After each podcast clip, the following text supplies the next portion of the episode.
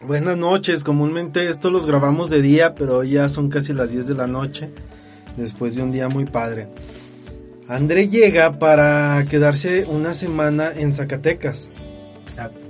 Y no sé si 10 días estuvo, bueno, entre México y Guadalajara.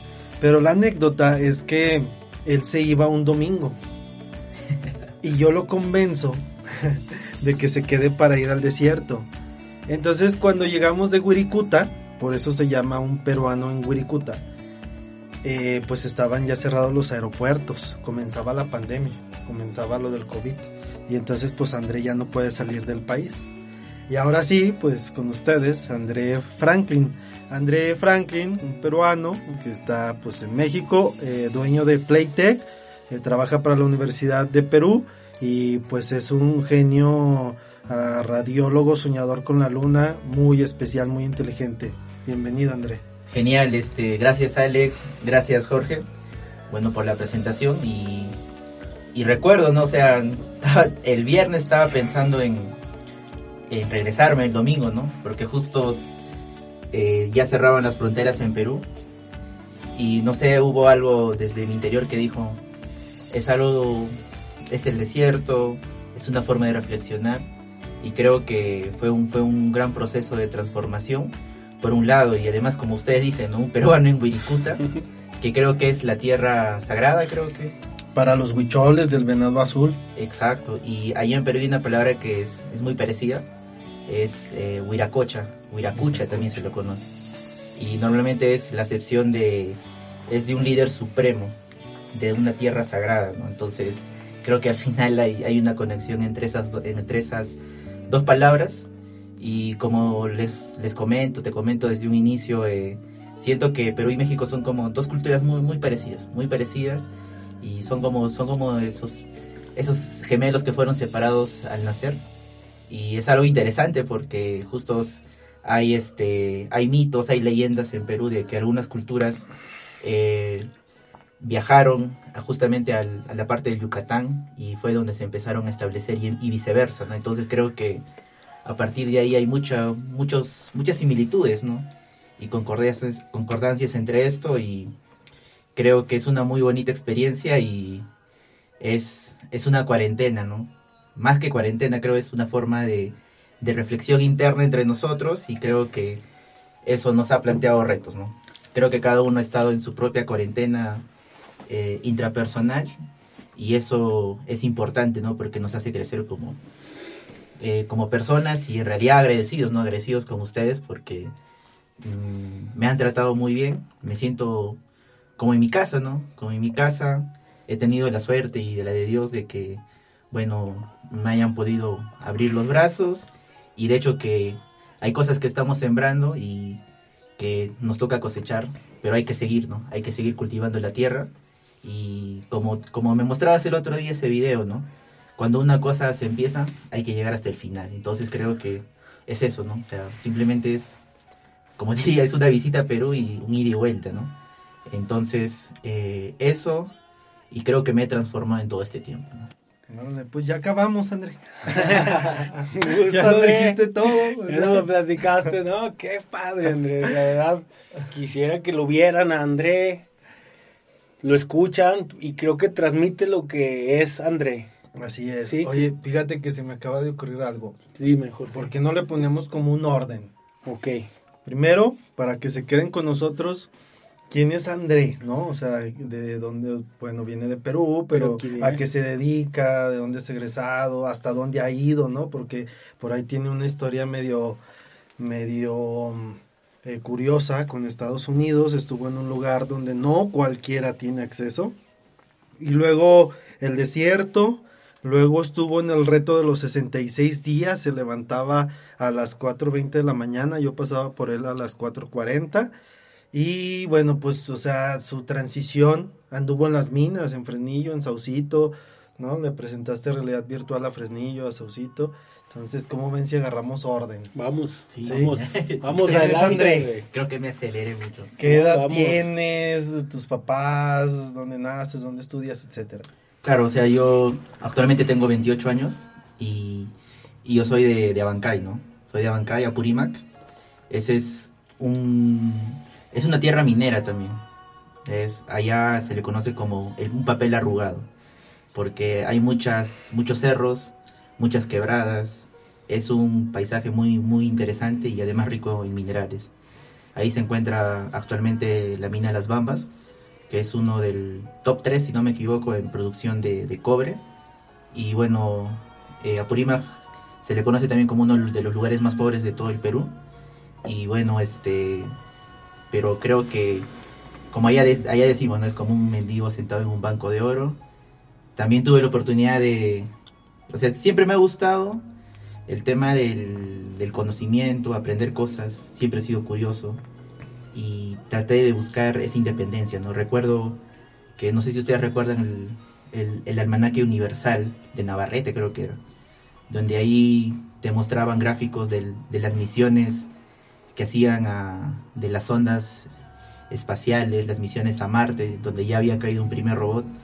Y al ver eso, ya este, creo que tendría cinco años, o tal vez menos, pero me llamaba mucho la atención y, y desde ese momento quería, o sea, quería llegar a otros planetas, ¿no? Llegar a otros planetas, llegar a lugares que de repente ahora parecen imposibles, pero con las cosas que vemos como Elon Musk, que está, ya logró este, que una empresa privada, como cualquier empresa, pueda eh, llevar astronautas al espacio. Entonces creo que eso es más, ya está más cerca, ¿no? Pero desde esa época creo que me di cuenta que quería hacer eso. O sea, veía esos robots y me quería dedicar a esa parte, ¿no? Entonces, una anécdota, ¿no?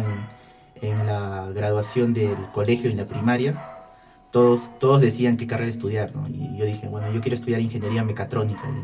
Y, y todo el mundo, ¿qué es eso? O sea, nadie sabía qué significaba eso. Y bueno, expliqué un poco que estaba ligado a la robótica y, y así, o sea, es como que si estuviera un destino ya trazado, eh, logré ingresar a, a, la mejor universidad de, ingeniería en Perú y de hecho hay mucho sufrimiento para poder hacer eso. Y de hecho que también en la universidad se sufrió un montón porque no es fácil. Y bueno, a partir de ahí empecé a, como me gusta la investigación, veía temas de realidad virtual en general, de todo eso y siempre me he dedicado al campo de la investigación y de ahí tenía dos opciones, ¿no? este, irme a estudiar alguna maestría o doctorado al extranjero o trabajar, pero apareció una tercera opción. Y ahí es donde entra el rol, el rol de los mentores y creo que yo tengo uno muy bueno, que de alguna manera toda esa experiencia me la está transmitiendo y a partir de ese momento dije, yo quiero dedicarme a, que las ideas que tengo se plasmen y den algún beneficio a la sociedad. Y bueno, creo que una de esas formas es dedicarnos al, desarrollo de empresas. Entonces, con mis compañeros también de la universidad y, mi mentor, este, estamos actualmente trabajando en esta empresa, que se dedica a todo lo que es industria 4.0 y en general, ¿no? Eh, nos dedicamos a toda esa parte. Qué padre, André. Oye, André, ¿cómo llegas a México? Bueno, te trae Prom Perú, pero ¿por qué qué haces en Maya? Ah, genial, es interesante. Hay muchas preguntas. Se fue bien rápido. Yo, yo, quiero conocer de su familia. ¿eh? Quiero conocer su familia. Ya nos pasamos a qué hace en Maya. Andrés, no, no, no, espérate, hay tiempo, estamos... Eh, vamos, vamos, vamos, no, Bueno, ¿por dónde empezamos? Sí, o sea... ah, bueno, porque cuando te conocí me platicaste que tus abuelos eran, pues, originarios, ¿no? De los antepasados, más atrás de los incas, algo así, una onda así medio locochona. No, sí, claro, es que hay una historia interesante, ¿no? Eh, de, en Apurímac hay, hay dos culturas, ¿no? Una cultura se llama la cultura quechua, que es la que da, da pie al, al, idioma, al idioma quechua como nombre y también al, a la fuerza de los incas. Pero por otro lado estaba la cultura chanca, ¿no? Entonces la cultura chanca es de, de donde son mis abuelos, mis abuelos, tatarabuelos, ¿no? Y o sea, los chancas estaban venciendo a los incas. O sea, no, iba a existir el imperio incaico, ¿no? De repente no hubiera existido Machu Picchu porque prácticamente ya los habían este, sometido a los incas. pero ahí apareció este Pachacute, si no me equivoco, y, y les volteó toda la torta. Y al final ahí recién se conoce como imperio, entonces eh, mis abuelos, tatarabuelos son de esa zona, de la zona de los chancas y es gente chanca, es como que aguerrido, piernas largas, entonces mis abuelos son de eso, eh, siempre se han dedicado a la agricultura y hay muchas cosas, ¿no? O sea, allá está el tema de la lectura de la hoja de coca, el... el cocaína? No, la hoja, la hoja, la hoja de coca, eh, para que, porque allá la gente consume sin ningún problema. Eso es, allá se llama el proceso de chachar coca. ¿Qué es eso? Es, como juntas varias hojas y al final las haces como un cúmulo y te la colocas tipo un bolillo, pero en el costado del, cachete, pero por la parte ¿Y qué provoca? Eh, se te empieza a adormecer el, cachete, pero de alguna manera, como estás en altura, imagínate que estás a 3.000, 4.000 metros sobre el nivel del mar. Como que eso te da calor, tranquilidad, ¿no? Te sientes estable. ¿Tus papás? Mis papás también son de ahí. Y bueno, ellos, este, e, ellos solos se han, han sufrido un montón, ¿no? Para educarse. Lo bueno es que ellos son profesionales y creo que gracias a eso yo tuve la oportunidad de, estudiar lo que yo quise. ¿Cómo es el lugar donde vives en el Perú? ¿Cómo es? Platícanos, descríbenos tu, tu, tu área, tu... Es como el, Cerro de la Virgen hacia la parte de los aerogeneradores. Ajá. Todas esas, esas caídas hacia el río, esas subidas, todo ese recorrido que hicimos por esa parte. Ajá. Eso, pero multiplícalo por, por mil. O sea, tienes que subir, bajar, subir. Ahí la principal economía es por medio de la principal economía es el tema de los camélidos, porque de ahí sacan carne de, alpaca, o, lo que es la lana, ¿no? La llama, la vicuña. Es fácil estudiar ahí tus amigos de niño, de infancia, es fácil que vayan a la universidad, fácil que salgan del Perú, es fácil esa, ese, trayecto. Eh, bueno, en la época que vivieron mis papás o su generación era muy complicado porque ni siquiera había universidad en Apurímac pero y además habían problemas, no estaba el, el, narcotráfico que siempre ha estado, el terrorismo, y luego apareció, allá se, se, llama Alan García, ¿no? Que es como, como un Chávez, o sea, que hizo que todo se cayera a pique, entonces le tomó como 5, 6, casi 10 años en que la economía sea totalmente crítica, ¿no? Y ahorita es más accesible. Más accesible, o sea, nosotros somos la generación de los años 90 que, hemos, que tenemos la oportunidad de, ir a colegios, universidades, institutos, que antes no había. O sea, estábamos prácticamente peor que Venezuela. O sea, los peruanos iban a Venezuela, literalmente. Andrés sale de la universidad, ¿hace cuánto? Yo egresé en más o menos mediados del 2015. ¿Qué sigue de ahí, André? ¿Qué hiciste? ¿Saliste de la universidad? ¿O qué hacías mientras estudiabas? ¿O cómo fue tu proceso? Porque ahora yo te veo pues muy proyectado, muy empresario, fuera de, Perú, en México viendo minería, por ahí supimos que estuviste en otro, en Estados Unidos. Eh, bueno, es, que siempre me ha gustado los retos, ¿no? Soy de esas personas que les gusta tomar retos, a veces imposibles, pero en realidad cuando tomas algo imposible, puedes llegar a volverlo posible, ¿no? De repente tú no lo logres, pero sí los que vengan atrás. Porque ya eres uno de los que se arriesga porque si no nadie se va a arriesgar, porque en mis primeros este, ciclos de la universidad hubo un choque, ¿no? Porque es la universidad más difícil de ingresar, pero tú ingresas y, y te decepcionas porque hay profesores muy buenos como hay también los, los que son así que no pasa nada. Pero en realidad lo que hace la universidad son los estudiantes y los buenos docentes, ¿no? Y a partir de ahí, este, lo que hicimos primero, bueno, fue hacer un robot nos gustó mucho y empezamos a hacer proyectos, nos presentábamos a fondos, algo así parecido a lo que acá tienen con el, el Consejo de Ciencia y Tecnología, y allá lo hacíamos, ¿no? Y, y, con el apoyo y un poco empezamos a ganar fondos, ¿no? Fondos de, de cientos de, de, dólares, cientos de miles de, dólares. Y con eso empezamos a viajar por varios países. En, todo el equipo en sí que somos nosotros, ¿no? Gente que ha estado en Brasil, gente que también vino a México, en Estados Unidos, Francia, Japón. Y creo que de, ese laboratorio, como nosotros le llamamos, eh, ha salido un montón de gente muy hábil, ¿no? Muy hábil como, O sea, yo, yo podría ser uno de los promedios, ¿no? Pero hay otros que son fuera de series, ¿no? Entonces, eh, a partir de ahí empezamos a hacer investigación, pero al final no te prestan atención, pues. O sea, tú haces en la universidad cosas muy interesantes, pero quieres presentar de repente una mina o algún lugar. La mina te abre la puerta, pero por otro lado se te cierra, ¿no? Entonces decidimos, bueno, dedicarnos a hacer empresa, ¿no? Y ahí lo que recuerdo es que justamente en ese laboratorio es donde hacíamos proyectos, ¿no?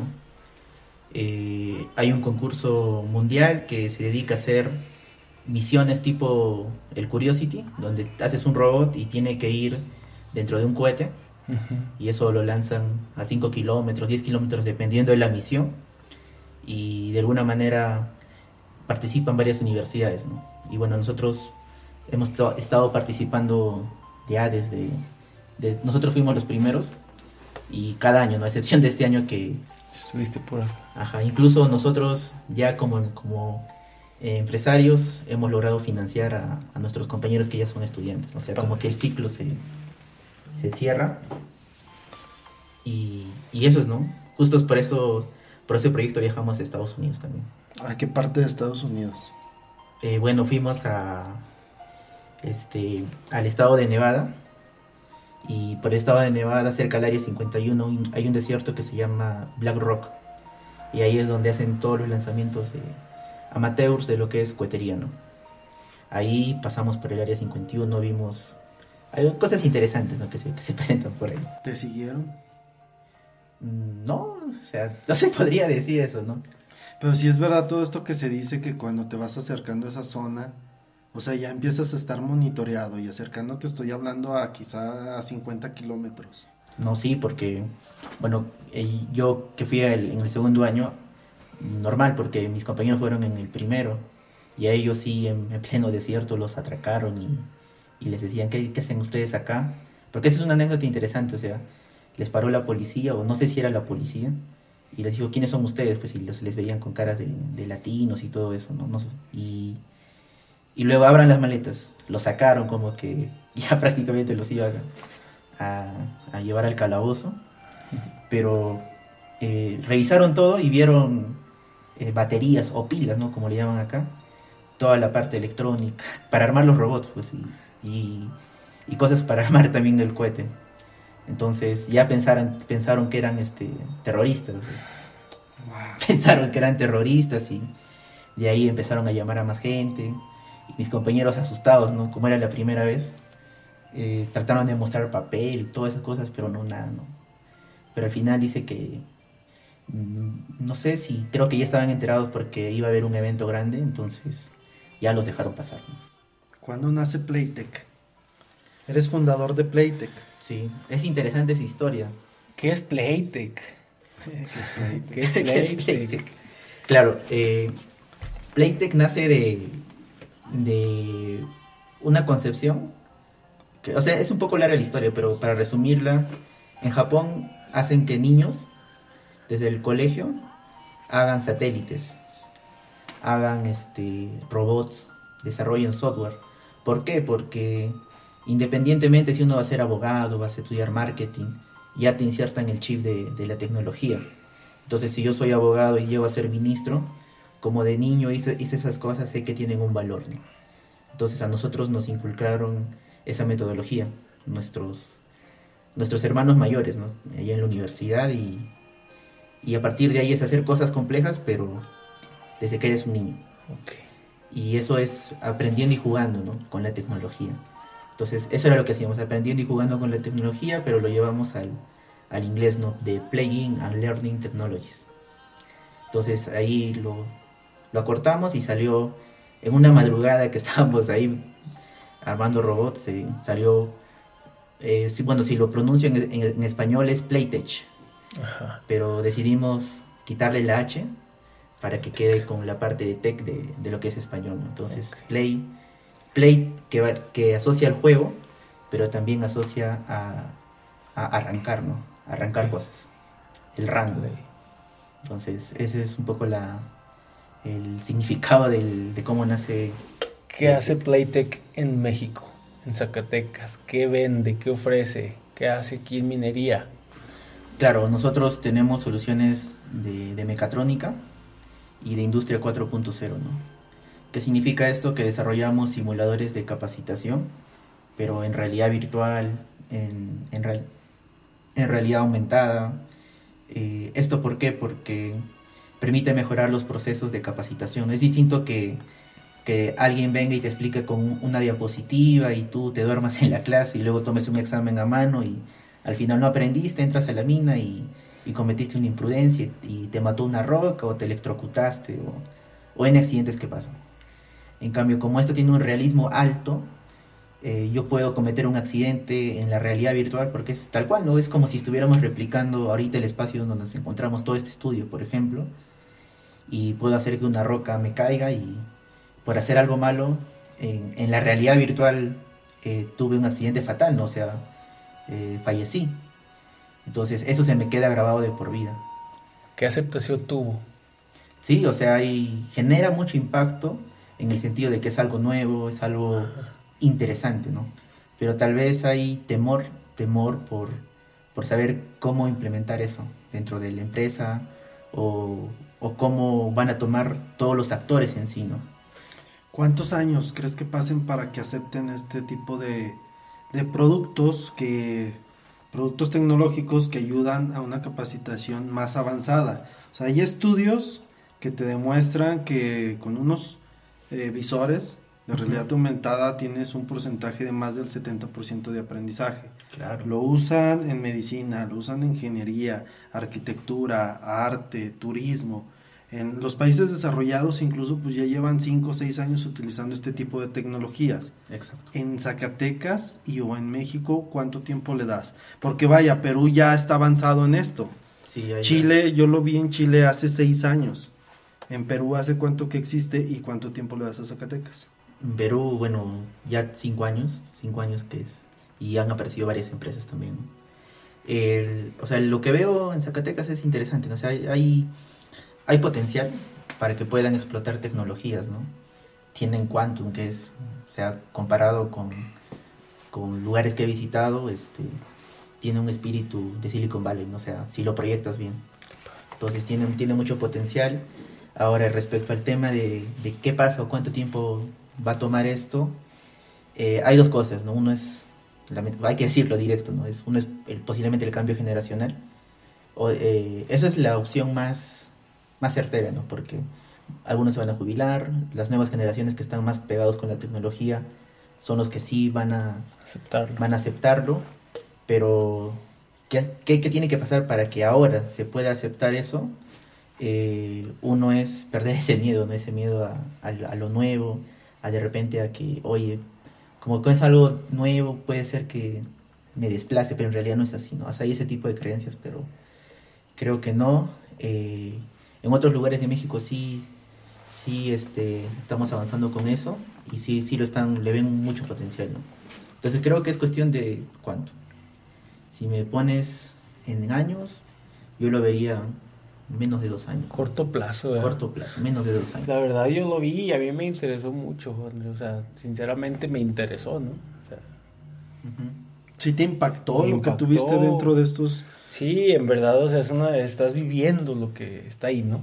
O sea, estás adentro con tus visores y pues prácticamente estás adentro de otro escenario, ¿no? Lo ves real, ¿sí? Yo vi ahí uno de un Sculptram minería, vi uno de una como un, una nave industrial o algo así, era como una, Ah, una subestación Una eléctrica. subestación eléctrica. Ah, la subestación. La subestación eléctrica es real.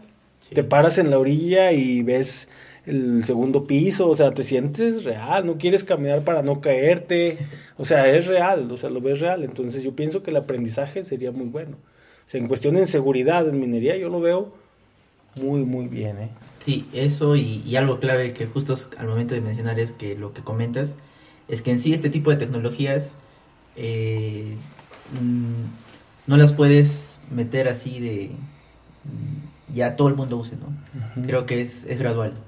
Tienes que empezar con un área, con un grupo, y de ahí de a poco se va a ir expandiendo, porque tú te vas a asegurar que ese grupo eh, de alguna manera lo use bien y dé resultados. Una vez que empiece a dar resultados, los demás van a empezar a, a quererlo, ¿no? A querer y, eso es parte de, la innovación, ¿no? O sea, la innovación te pide que seas ágil, por lo tanto que escales rápido, ¿no?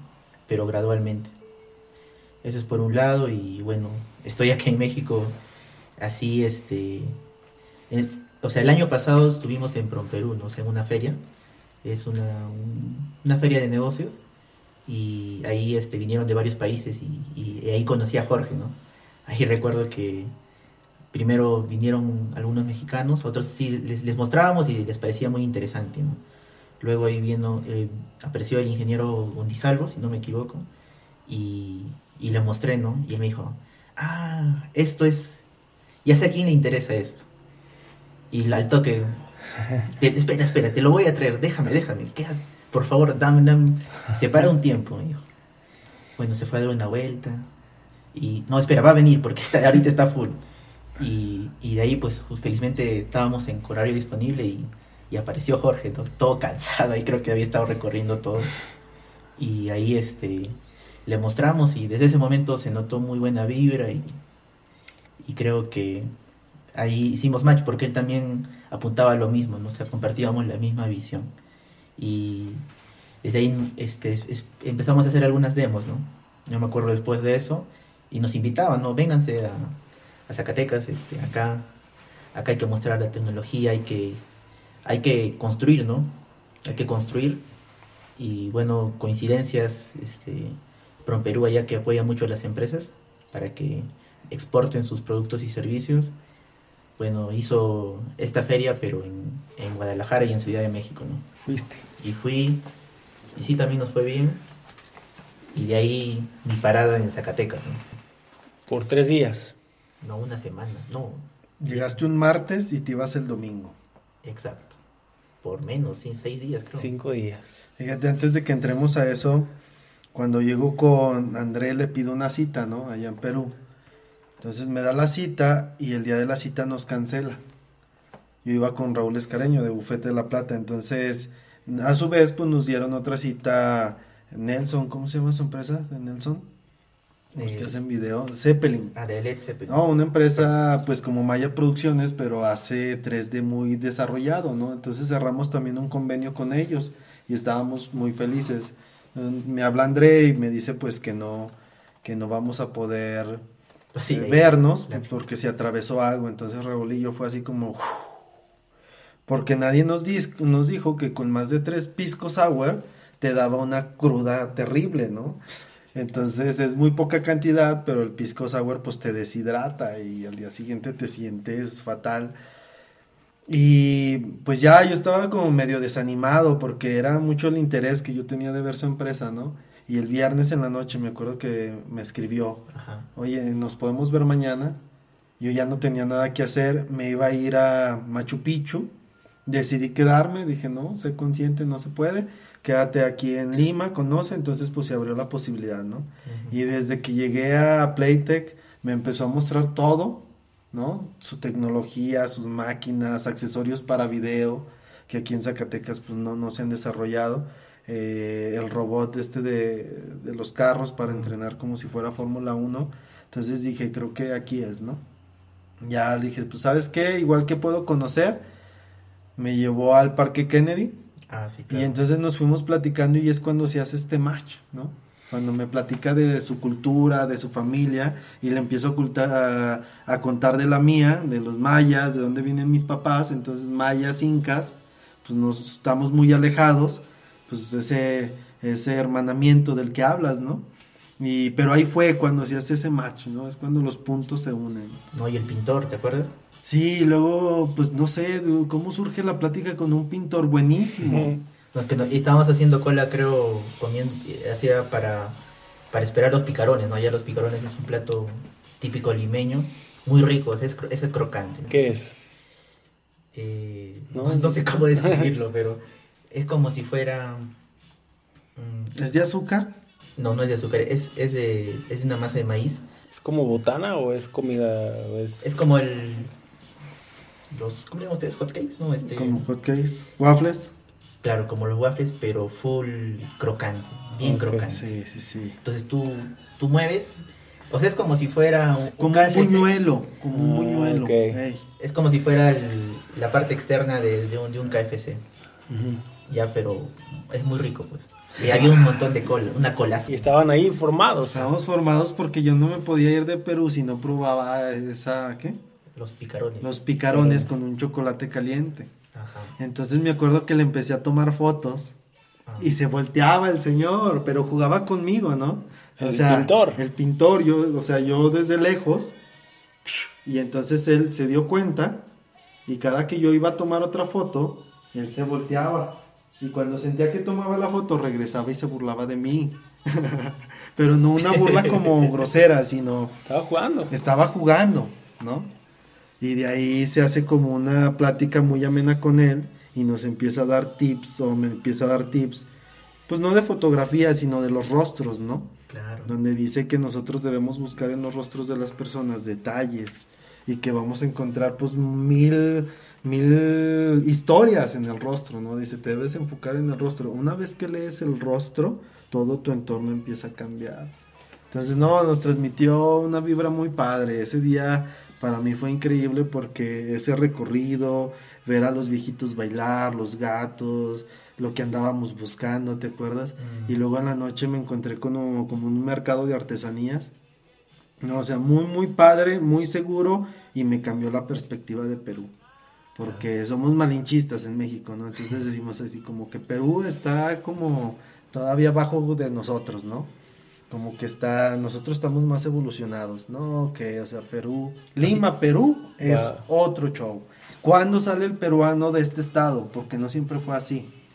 Como te digo, yo, yo creo que nace después de, de ese problema que hubo cuando fuimos un Venezuela, y los padres no querían que se repita eso, no querían que se repita el terrorismo, porque ahí volaban torres de alta tensión, volaban bancos, casas, aparecían gente colgada, o sea, era, muy duro. por lo que me cuentan, era muy, muy, muy duro, muy triste. Entonces, la gente no, no quería eso, más el tema de la estabilidad económica. De hecho, que hay muchas desigualdades, sí, pero este, al menos estamos mejorando de a pocos, ¿no? Y, pero pues, no, pero igual México es, es muy interesante, o sea, su PIB solito habla de México, o sea, es, es, uno de los países top, top, o sea, en temas económicos. Sí, entonces hacen clic, se conocen. Se hace ese match. Ese match. Y ahí empieza esa sinergia de empresas, de personas. Te invita a Zacatecas.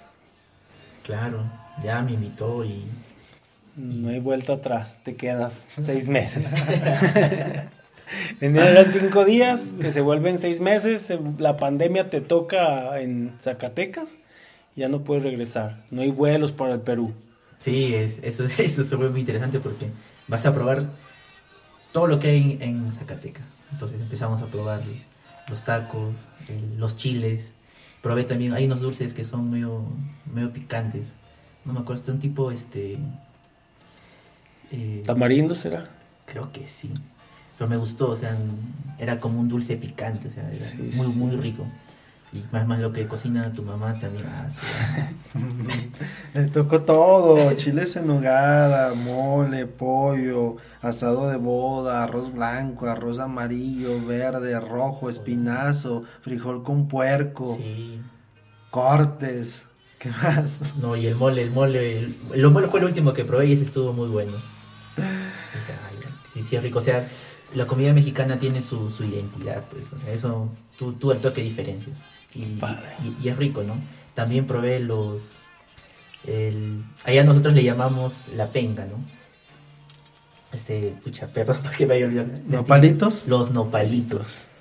Exacto. ¿Y, Zacatecas qué, qué, te pareció? ¿Qué conociste? Mm, Zacatecas lo veo mágico, ¿saben por qué? Porque tiene una similitud colonial ancestral, ¿no? es, es como que una mezcla de esas dos cosas. Ahí en Perú hay, hay, hay un lugar que también tiene lugares parecidos, ¿no? Esa infraestructura colonial, que allá se llama Ayacucho, ¿no? Entonces, cuando vi las arquitecturas dije, ah, Zacatecas es muy, bonito. Guadalupe también con sus, sus iglesias, más los vuelos de drones que, que, se vio, esas tomas. eh, muy bonito, muy bonito, tiene mucho por explotar, tiene mucho por explotar turísticamente y creo que sí, sí lo hace, pero podría hacerlo mucho mejor. creo que esta es una oportunidad porque no puedes recibir turistas, pero sí puedes promocionarnos en medios digitales. Entonces, eso es interesante. Luego, al toque fuimos a Quantum y, y ahí te conocí, pues. Sí, sí, en Quantum. Ah, ¿Qué es Quantum? ciudad de la tecnología. Quantum, la ciudad del conocimiento. Sí. ¿Qué es para ti Quantum? Quantum es, el, es, es, como un núcleo principal de, de, una estructura compleja. Quantum también simboliza conocimiento, viene también de la parte de, de, la, de la mecánica cuántica. Allá en Perú el conocimiento le llaman yachay. O sea, como que hay, hay cosas muy, muy interesantes. Sí, sí, Fíjate, escuchaba a Deep Chopra y dice el que un quantum es de 10 a 100 veces la mínima parte de una molécula. Entonces, en Zacatecas, quantum viene siendo un oasis o esa, ese 10 a 100 veces eh, la parte de lo que la molécula sería todo Zacatecas, ¿no? Claro. Es, ese oasis, yo siento que en los próximos cinco años va a ser un detonante, va a ser la atracción de empresas nacionales e internacionales. ¿Y qué se va a vivir ahí? Pues desde el concepto de que no quieren vehículos, entonces tú tienes que caminar, andar en bici o correr, ¿no? O con un scooter. Claro, un, scooter eléctrico. Además es, es, genial, ¿no? Porque cuando, cuando todavía podía correr con usted, eh, bueno, de ahí discúlpeme, eh, se veía, era mágico, porque estabas, ¿qué hora? 5 de la mañana, y de pronto apareció una luz del tren, y, era un lugar donde amanecía y era muy, muy, interesante. Y cuando era de día tú veías, o sea, yo estaba en Silicon Valley, ¿no? Y, es, es, los nuevos lugares como, como se nota, ¿no? o sea, tiene, tiene esa... esa vibra, esa, esencia, ¿no? Esa esencia y depende de, de, ustedes que lo aprovechen. O sea, Zacatecas tiene, tiene un lugar para potenciarlo un montón y además, bueno, si todo les va bien, México va a crecer un montón, O sea, depende cómo... ¿Quién, quién se sube la ola? Sí, sí, sí. Si los, los chinos, los europeos, los americanos, que de hecho van a, van a hacerlo, o ustedes mismos, Sí, y como para ubicarnos, porque hablamos de Quantum, es donde Maya Producciones está construyendo CCMEC, Centro de Simulación Minera EC. EC es una palabra maya que significa estrella, ¿no? Entonces va a ser un centro de simulación minero que siempre va a ir guiado por una estrella y una estrella se puede llamar Júpiter, ¿no? Un planeta, Júpiter, que desde lejos pues parece una estrella, que es la, que estábamos viendo hoy, ¿no? Hemos visto todos O pues una luna, un sol, o Marte, o una galaxia, o un universo, ¿no? Entonces eh, siempre va a traer esa estrella y pues está montado, está construyéndose en Quantum, ¿no? Eh, André, ¿con qué te quedas de Zacatecas? ¿Qué sensaciones? Quiero que me platique antes de su experiencia en las 5 de la mañana, porque dijo que había corrido.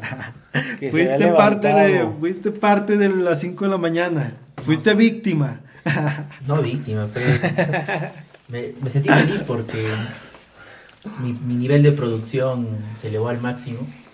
Porque, o sea, sí he tenido varias etapas en mi vida que, que donde me, me he llevado al límite. ¿no? Cuéntales un poquito, ¿qué es eso? ¿Qué, ¿Cómo era? ¿Cómo funcionó? ¿Qué, qué, qué te invitó? ¿Cómo pasó? ¿Qué es esto? Sí, Porque... cierto, o sea, estuviste un rato, ¿no? Fueron Platica, dos días. platícales, te escuchan en muchos lados, eh, nos escuchan en Canadá, nos van a escuchar en Perú, nos escuchan en España, nos escuchan aquí en México, platícales, ¿qué, qué, qué pasó en ese, en ese lapso que estuviste aquí en Zacatecas? Sí, o sea, había o sea, Jorge me había comentado, pero no me dijo que había un grupo, nada, sino vamos a correr, ¿no?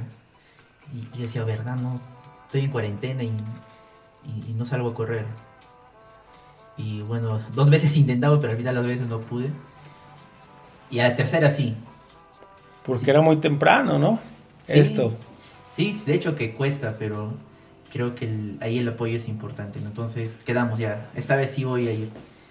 Eh, y justo me levanté, me llegó el mensaje y, nos encontramos y de ahí fuimos a correr. fuimos a correr a, al, Home Depot, que fue la primera, ¿no? Sí. Empezamos 5 en punto, eh, primero haciendo el calentamiento, y esos momentos en los cuales tú empiezas a hacer calentamiento, dos cosas, ¿no? Tu cuerpo está, está eh, soltándose y tu mente se va preparando, ¿no? Porque ya cuando empiezas a correr es cuando tu mente divaga, tu mente vuela, piensa en qué es lo que quieres hacer, piensa en todo.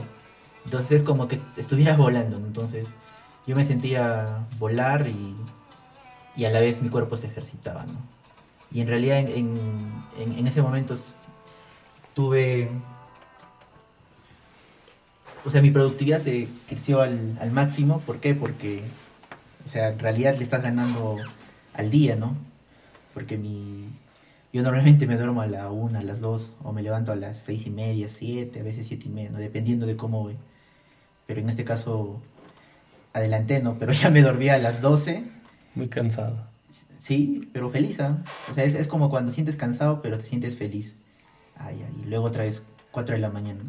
Porque para ingresar a la universidad yo en Perú hacía eso, o sea, me dormía a la una, me, me levantaba casi cuatro y media, y ahí estudiar. De hecho que por ratos me daba sueño, no importa, ¿no? Como le decía Jorge, si te da sueño, duérmete un rato. Y esos momentos son los de ese descanso, otra vez te despertaste y con la pila arriba, ¿no? ¿Hubo aprendizaje, André? Mucho, porque el hecho de, de correr y estar ya cansado, agitado y después tener que hacer más ejercicio, pero ese ejercicio con, con un fin, ¿no? Con fin de después de meditar, porque supuestamente tú cuando te agitas tu mente no debería responder, que es lo que normalmente se dice, ¿no? Pero de ahí tienes que leer en público, tienes que conversar en público, meditar entre todos.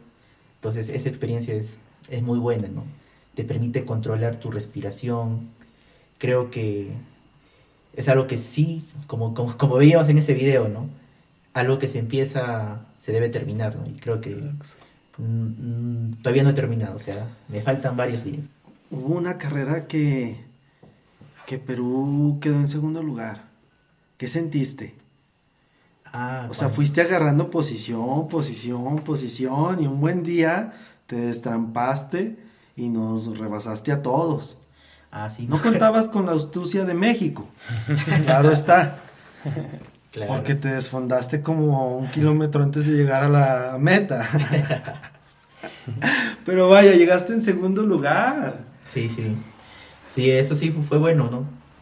Eh, no sé, ahí me entró la adrenalina, porque estás corriendo y te entra más adrenalina, porque subes un cerro y te mueves, luego estás en la punta de un cerro y ves todo lo hermoso que es Guadalupe, Zacatecas, entonces, y otra vez estás ahí, ¿no? Y luego te, como que te dan más ganas.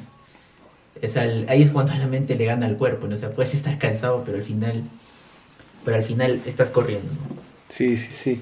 Y bueno, ahí lamentablemente sí tuve unos problemas de, la rodilla que sí no, no pude continuar. Estas semanas he estado intentando caminar un poco, pero sí, creo que en unos, unas dos semanas voy ya... Reanudas. Reanudo. Ahora sí, Jorge, la pregunta que le hacías, ¿no? ¿Qué, se oh, lleva? Sí, bueno, ya me hizo recordar bastantes cosas. Sí, pero ahí, ahí me gustaría, este...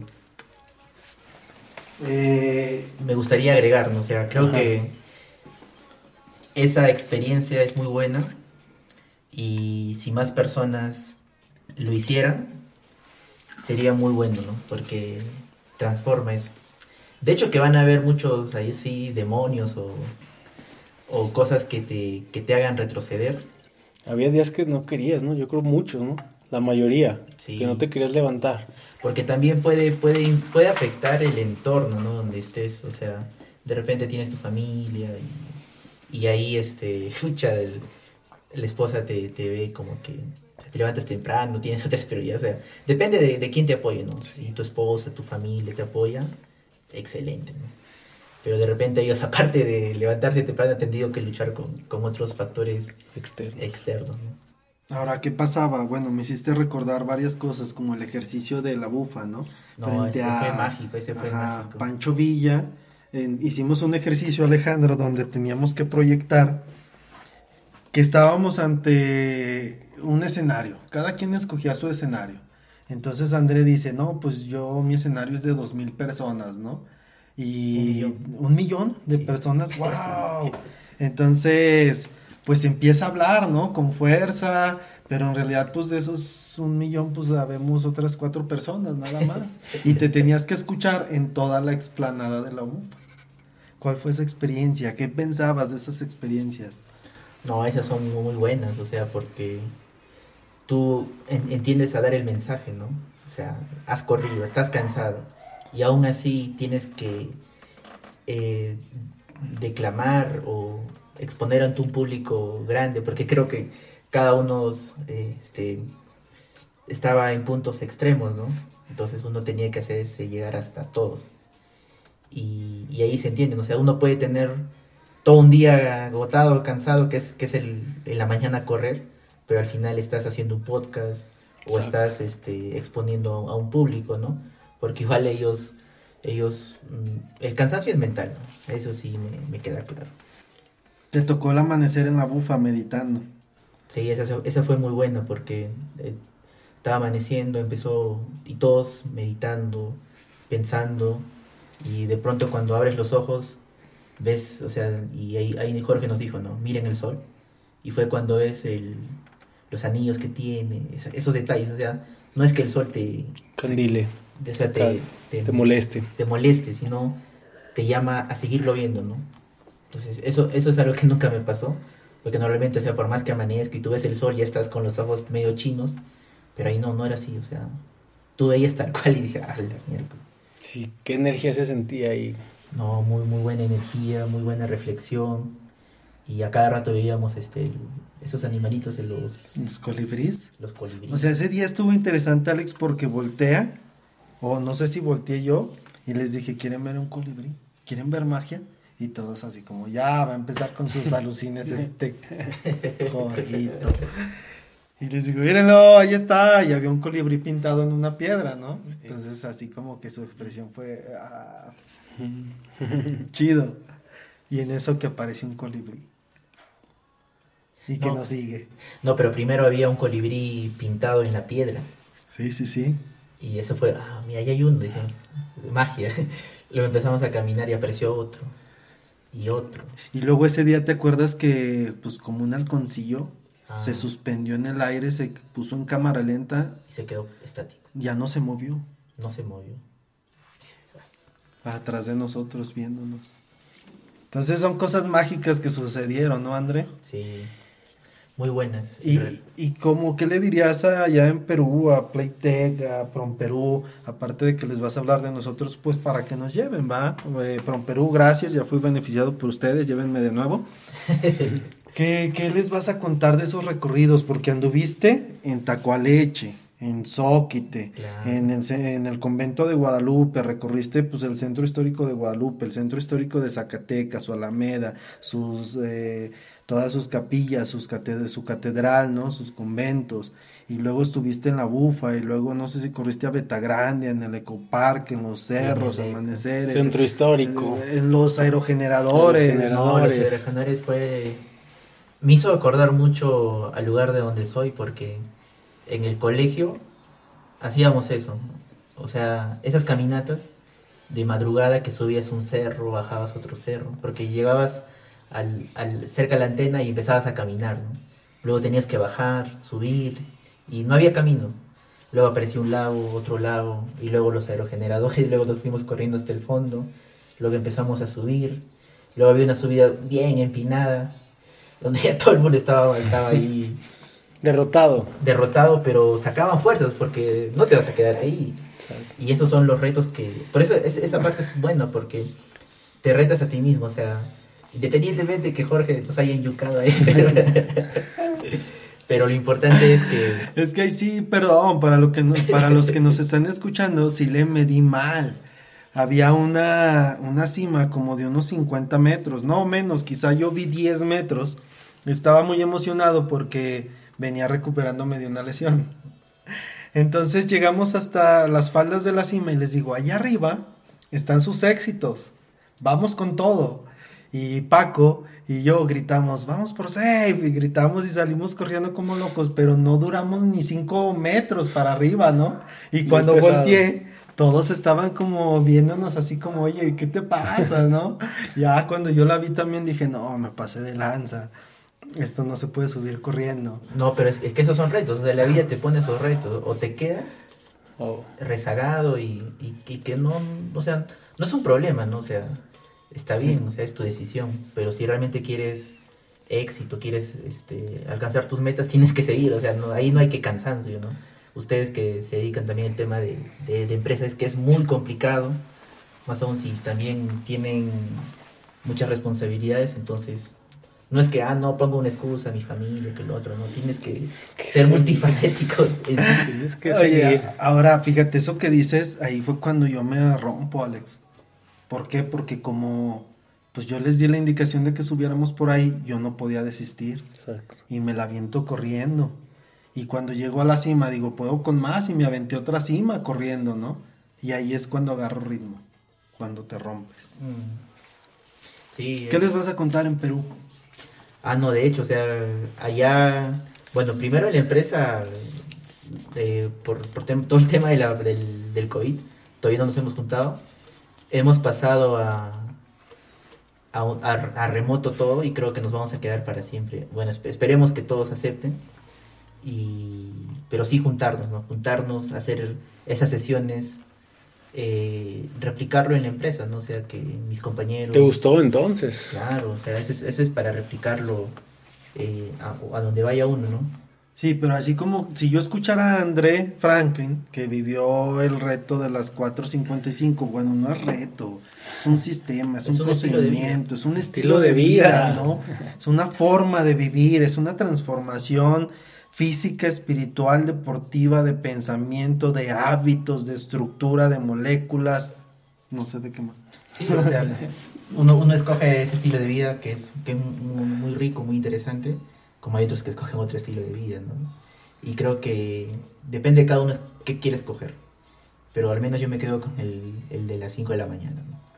Porque te, te, genera un cambio de pensamiento, un cambio en, en todo tu cuerpo, y creo que eso es válido, ¿no? Porque es como, o sea, el, ser humano siempre aprende, ¿no? Entonces tus conexiones nerviosas se van acomodando a esos nuevos hábitos. Normalmente son 30 días, pero creo que 60 ya confirmas, ¿no? Que ya te quedas para siempre. ¿no? Sí, sí, 66. 66. no, y hay que aclararlo porque en la mañana platicábamos con Héctor Jaramillo, mis respetos, nos dio mucho conocimiento, al igual que lo estás haciendo ahorita y uno piensa que ya va a terminar, que ya la hizo. Mm. Más difícil. Y se convirtió en algo, estos tres días me han pesado, ¿vale? Sí, se han hecho los muy complicados. Pero es porque de repente no quieren dejar o saben que... Exacto. O sea, o sea, ya pusieron ese reto, pero ¿cuál es lo que sigue después, no? Vamos a seguir. Exacto. Vamos a seguir. Entonces, eso es algo interesante, ¿no? O sea, yo soy muy seguidor de Nietzsche él siempre habla de eso, ¿no? O sea, tú tienes tres tipos de personas, ¿no? las, las, personas que buscan esos retos, es, la excelencia, y que realmente es, es, poco, son pocas personas. Entonces, lamentablemente son pocas, ¿no? por eso también hay mucha desigualdad en el mundo, pero tienes el segundo grupo que se les conoce como las personas que, que les gusta el conformismo, que tampoco no es, no es, no es, no es malo, ¿no? no es malo, porque en sí ellos ayudan también a, los que buscan excelencia porque forman parte del equipo. Y, pero hay un, tercer tipo de personas que sí son este, los, que, los que te pueden hacer pensar, retroceder, que es, bueno, yo le llamo las personas tóxicas, ¿no? las que ni tiran ni aflojan. O sea, bueno, allá les llamamos el, como el perro del hortelano, ¿no? o sea, no come ni deja comer. Entonces creo que al menos de ese, de ese tipo de personas es alejarnos, ¿no? Next. Exacto. Yo narraría, o si yo quisiera escuchar a André en Perú, diría algo así como un buen día, a las 5 de la mañana, las nubes habían bajado tanto que yo las podía mirar hacia abajo. De mi lado izquierdo estaba Guadalupe, del lado derecho estaba Zacatecas, frente de mí estaba una montaña enorme, con unas antenas preciosas. Atrás de mí había monte monte y monte, y del lado derecho estaba la bufa, histórica y emblemática, ¿no? Su centro histórico era espectacular, porque esas luces hacían que se, que se viera majestuosa, como la famosa Queen. claro. No, Queen es... No, de hecho, Queen, Queen tiene que vivir, ya hay que darle vida eterna. no, pero su unió Tita y Rigo. Le fueron como ese, pues fueron su empuje para Queen, ¿no? Es que sí, sí, sí, estamos por terminar el reto, somos Jorge, Marco y tu servidor. Bueno, el reto no, este ejercicio de 66 días, porque nadie dijo que era un reto. No, no es reto. No, no es reto, nadie se está retando. O sea, sí te retas todos los días, pero... Entonces, eh, Queen es la, la perrita de Jorge y yo después integré a dos más porque nos faltaba fuerza. Nos faltaba fuerza, nos faltaban ánimos. E integré a, Riga y, a Rigo y Tita, que es una Pitbull y un French Bull. Y los integramos al equipo porque necesitábamos energía, necesitábamos quien nos jalara, ¿no? Quien nos inyectara eso porque ya nos estaban faltando kilómetros y fuerza. Imagínate, Rigo Ringo Starr es como, pues como un perrito así bien bonito, ¿no? Que da como en lo que Queen avanza un metro, él avanza como 10 centímetros pero no raja, Rigo no raja. Y Tita es como una perrita así como tu abuelita, buena onda, no roquerona. Pues atropellaron a Tita. No digas, no digas eso. pero nomás volteó a ver a la camioneta así como, ¡hora! y siguió, y entonces cuando yo vi eso dije, no, no manches, o sea, este equipo es pura energía, ¿no? Es pura buena vibra. No, sí, o sea, cuando, cuando almorzamos cuando hacemos el ritual del almuerzo, creo que almorzar en, con, compartir con un grupo de personas, con tu familia es, clave. Creo que muy pocas personas o pocas familias tienen ese privilegio, pero ahí aparece Queen, ¿no? Sí, con, esa mirada. Oye, ¿cuándo nos, nos acompañas a comer? Ah, bueno, ya te vas. Híjole. Tenemos que ir a Perú. Sí, sí, sí. Vamos a Machu Picchu. Es que para que sepan, bueno, en Perú es almorzar pero aquí es la hora de la comida. O sea, la hora de la comida eh, se hizo como un ritual ahí con mi mamá. La hora de la comida era cuando nos sentábamos, se sentaba André, Maya, mi mamá, yo, bueno, Queen y yo.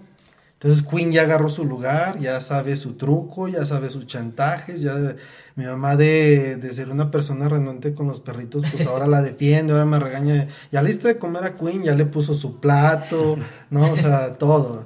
Ese momento es al que se refiere André. Sí, y, no sé, hasta me he soñado, pero me lo imagino a Queen ya sentada y compartiendo los platos ahí en la mesa. Por eso cuando ustedes me cuentan que ya los perros...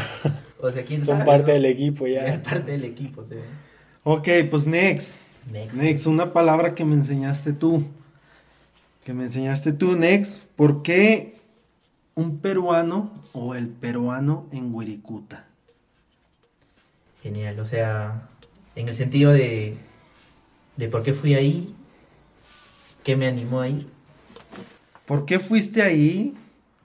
¿Cuál fue tu experiencia? No necesariamente eh, lo que tú hayas vivido. Claro, o sea, en realidad mm, no fue una decisión así tan, tan fácil, porque estaba, estaba el vuelo, estaba el otro, y es costo-oportunidad, ¿no? A mí siempre me gusta irme, el, el, ver los extremos, ¿no? El extremo más optimista, positivo, y el extremo más pesimista. Y sobre eso tomo una decisión y si mi decisión es, es correcta o, o no, ya no me arrepiento. O sea, yo no me arrepiento de lo que hago. Sí aprendo de mis errores, sí, pero arrepentirme no. Porque la idea es que el ser humano no se arrepienta de eso porque te dañas a ti mismo. Eh, ¿Por qué decidí? Porque, bueno, generé, eh, había, es que a mí me gusta aprender muchas cosas y, y se notaba que había un misticismo y creo que la decisión no lo tomé mi yo consciente, ¿no? Tal vez lo haya tomado mi inconsciente. Y dijo, ya, vamos. Y así fue como fuimos, ¿no? Este, nos subimos al, a la camioneta, empezamos a, movernos y a lo lejos se veía ya un lugar mágico, un mágico, como unas luces. Eh, era como un lugar ya separado. Y cuando te acercabas, te acercabas más a ese lugar. ¿no? Es como si fuera un, cilindro donde ahí ves los rayos del sol, pero medios violetas, azules Y ahora mira, allá es donde vamos a ir. Y dije, ¿qué? Pero eso nunca he visto. Dije, y, y llegas, pues, y en realidad es un lugar mágico. Eh, ahí este, te conectas con, con el desierto, o sea, y lo que veía o el aprendizaje, o sea, he tenido dos cosas, ¿no? O acelerarme en mi aprendizaje y, querer más conocimiento, o ir por etapas, ¿no? Por equilibrio. Lo que hice fue conectarme primero con la tierra, o sea, prácticamente estaba estático ahí, y luego empezó a, llover, ¿no? O sea, era más que era como una cúpula, eh, lluvia, truenos, y todo inundado prácticamente.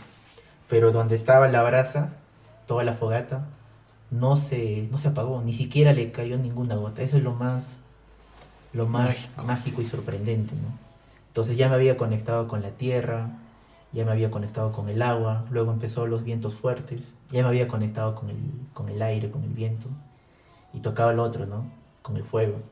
Y ahí pasamos por las brasas y, y ya nos quedamos ahí, ¿no? Entonces ahí tú veías esos estados de equilibrio, o sea, siempre hay que apuntar a crecer a, crecer en estos círculos, pero siempre equilibrarte. Cuando ves que ya estás equilibrado, recién puedes dar un salto. ¿no?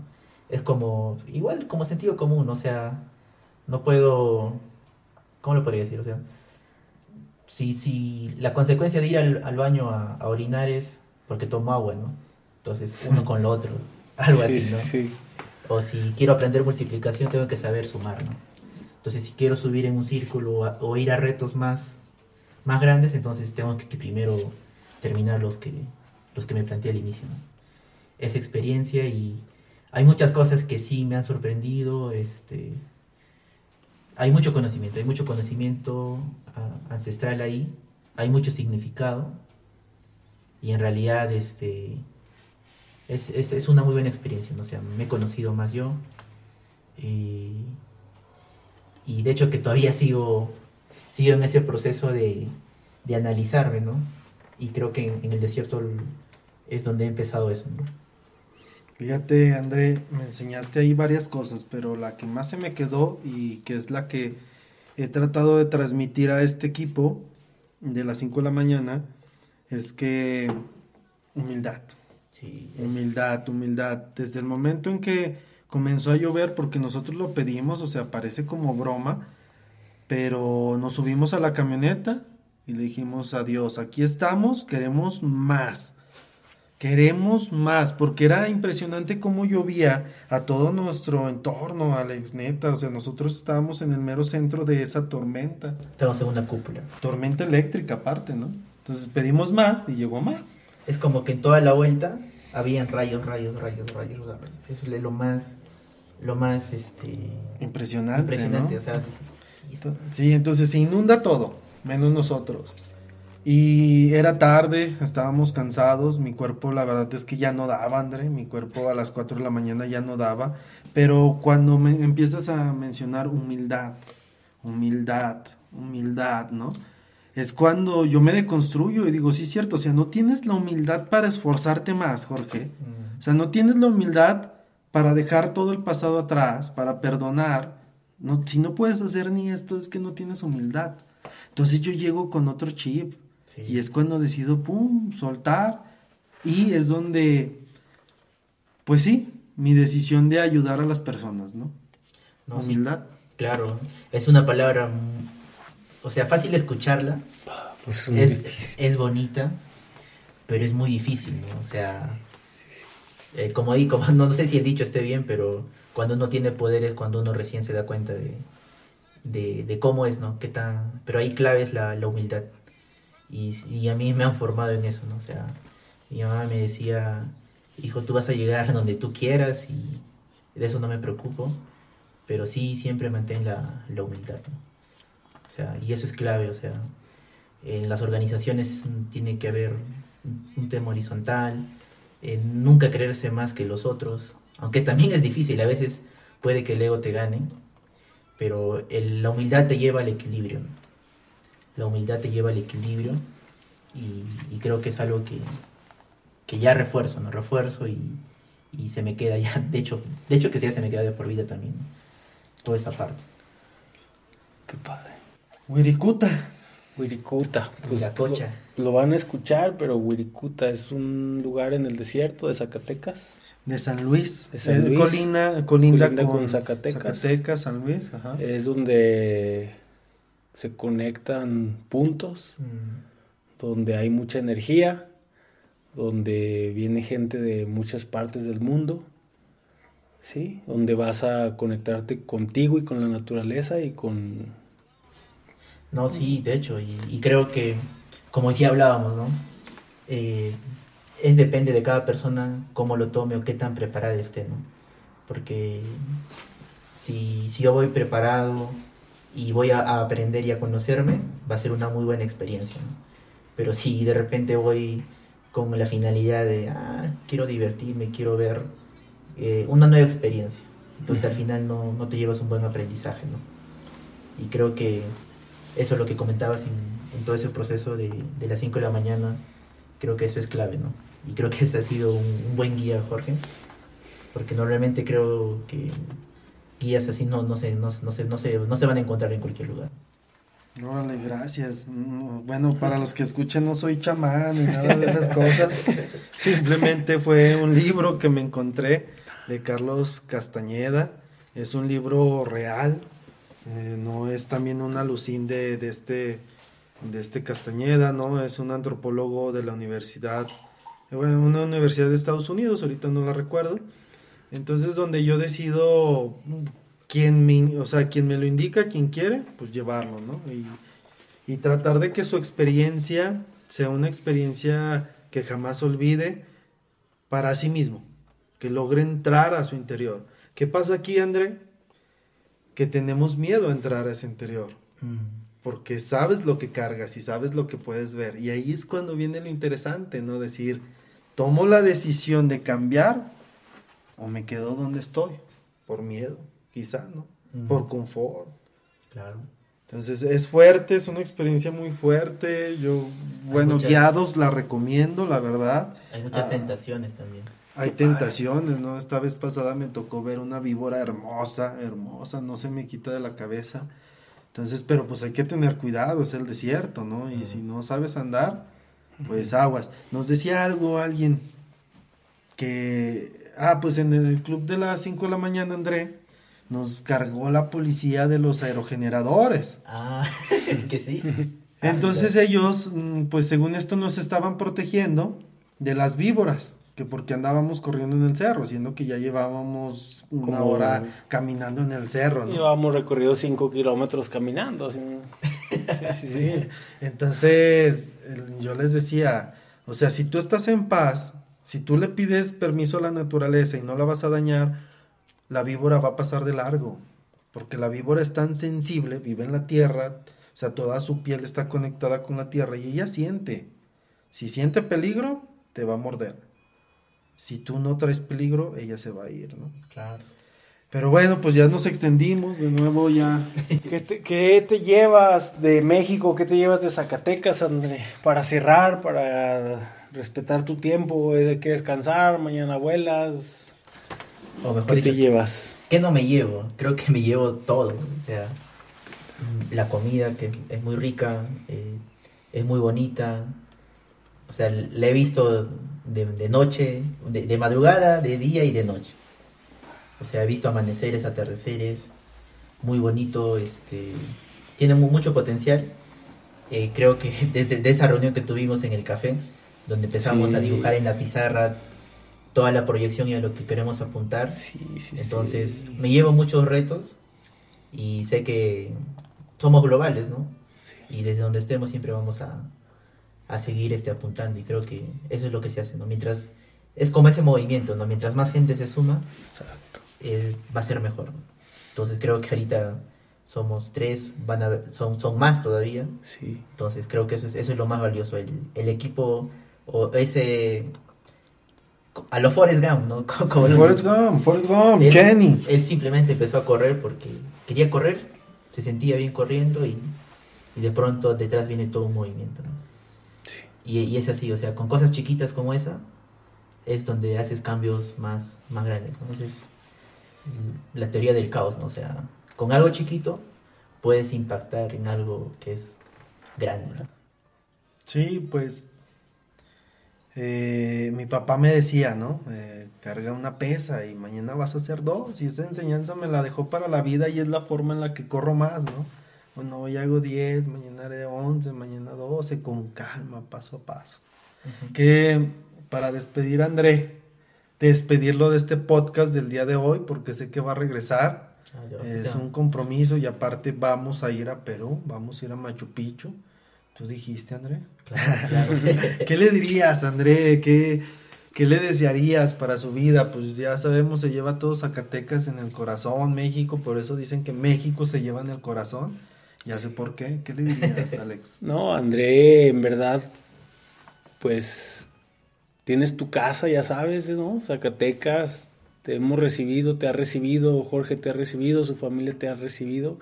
Eh, te deseo éxito, que sé que vas para allá, o sea, ya lo tienes y sigues creciendo y vamos lejos. Tus proyecciones las tienes claras, tu enfoque está ahí, ¿sí? Sabes para dónde vas perfectamente. Lo que yo te es que no te olvides de nosotros. ¿eh? No, no, para nada, para nada. Lo que yo te diría, ¿no? No, y además somos, de nosotros. Somos globales, ¿no? Y, sí, sí, sí. Y, y creo que esa es, esa es una de las cosas que me llevo como transformación. O sea, siento que puedo estar en cualquier lugar, siempre y cuando tenga internet y, y un panel solar ahí para conectarme. Pero sí, puedo estar en cualquier lugar y acá me siento, me siento muy bien. Y bueno, hay que plantearnos más retos y de hecho apuntar a un mismo objetivo. Sí, sí, Muchas gracias a ustedes, de verdad. gracias a ti. Yo te diría por último que me cambiaste la vida. ¿Cómo? Con humildad. ¿Cómo? Con conocimiento. Me enseñaste a hacer topografía con drones. Hoy por hoy mi hermano ya lo está haciendo. Entonces apoyaste a mi familia, me cambiaste la perspectiva en ese sentido, me metiste a la realidad virtual, ¿no? y me mostraste que podemos ser globales. O sea, yo cuando te veía trabajando allí en la casa de mi mamá, pues nunca paras, nunca parabas. O sea, estás dándole, estás en la computadora, estás en un webinar, en una videollamada, estás en, ¿cómo se llama el programa de diseño? Ah, en Figma. En Figma, que fíjate nomás a qué grado, pues nomás no lo adaptamos aquí en México Sí, usábamos, eh, hay un PowerPoint también, o sea que todos al mismo tiempo trabajan, David, haciendo diagramas, esquemas. Al mismo tiempo, entonces me enseñaste otra forma de trabajar, ¿no? Y eso te lo agradezco. Eh, te agradezco que me hayas acompañado a la mina, fueron muchos días yendo a la mina, ¿no? Cuando Queens estaba ahí echando, echando un baño, echando un baño. Entonces fueron experiencias muy padres, te lo agradezco, te agradezco tu, tu presencia, tu amistad, tu vibra. ¿no? De corazón te lo digo, eh, aquí estamos. Cuando regreses no dudes, ¿no? Y pues a darle, next. Listo, next. Listo. A darle, André. Con todo. con todo. Con todo. Con todo y sin parar, André. André, likes para nuestras redes, así como va, ¿no? Sí, claro, ya sigo el podcast. Es, es, es, es muy. Te engancho, o sea Normalmente los podcasts tratan de que sean cortos, pero no, este es un podcast diferente para gente que realmente quiere, quiere escuchar estas entrevistas, esta forma de, cambiar, ¿no? Y creo que si ustedes siguen así, están de a poquitos, van a llegar a, a muy buenos lugares, o sea, hay podcasts que los han comprado en 60 millones de dólares, o sea, si ustedes se proyectan pueden llegar a todo eso. Y la idea, la principal idea del podcast es reconocer el talento, André. Es reconocerte, es reconocerte, reconocemos lo que has hecho, ¿sí? Reconocemos lo que has hecho aquí en Zacatecas y ese es la principal, principal objetivo, ¿no? O sea, reconocer, por eso no te podías ir sin, sin estar con nosotros, ¿no? en verdad. Entonces, pues agradecidos, aquí está casa y esperamos pronto verte en Perú o verte de regreso aquí en México. No, igual, de ahí están invitados también para Perú. Y ahí yo voy a ser su anfitrión y así como me han tratado muy bien, allá también va a ser lo mismo. Muchas gracias. Pues cuánto. ¿Y cuánto? Playtech Maya. Maya Playtech. A darle, con todo Alex. Gracias. Éxito, éxito, éxito, André.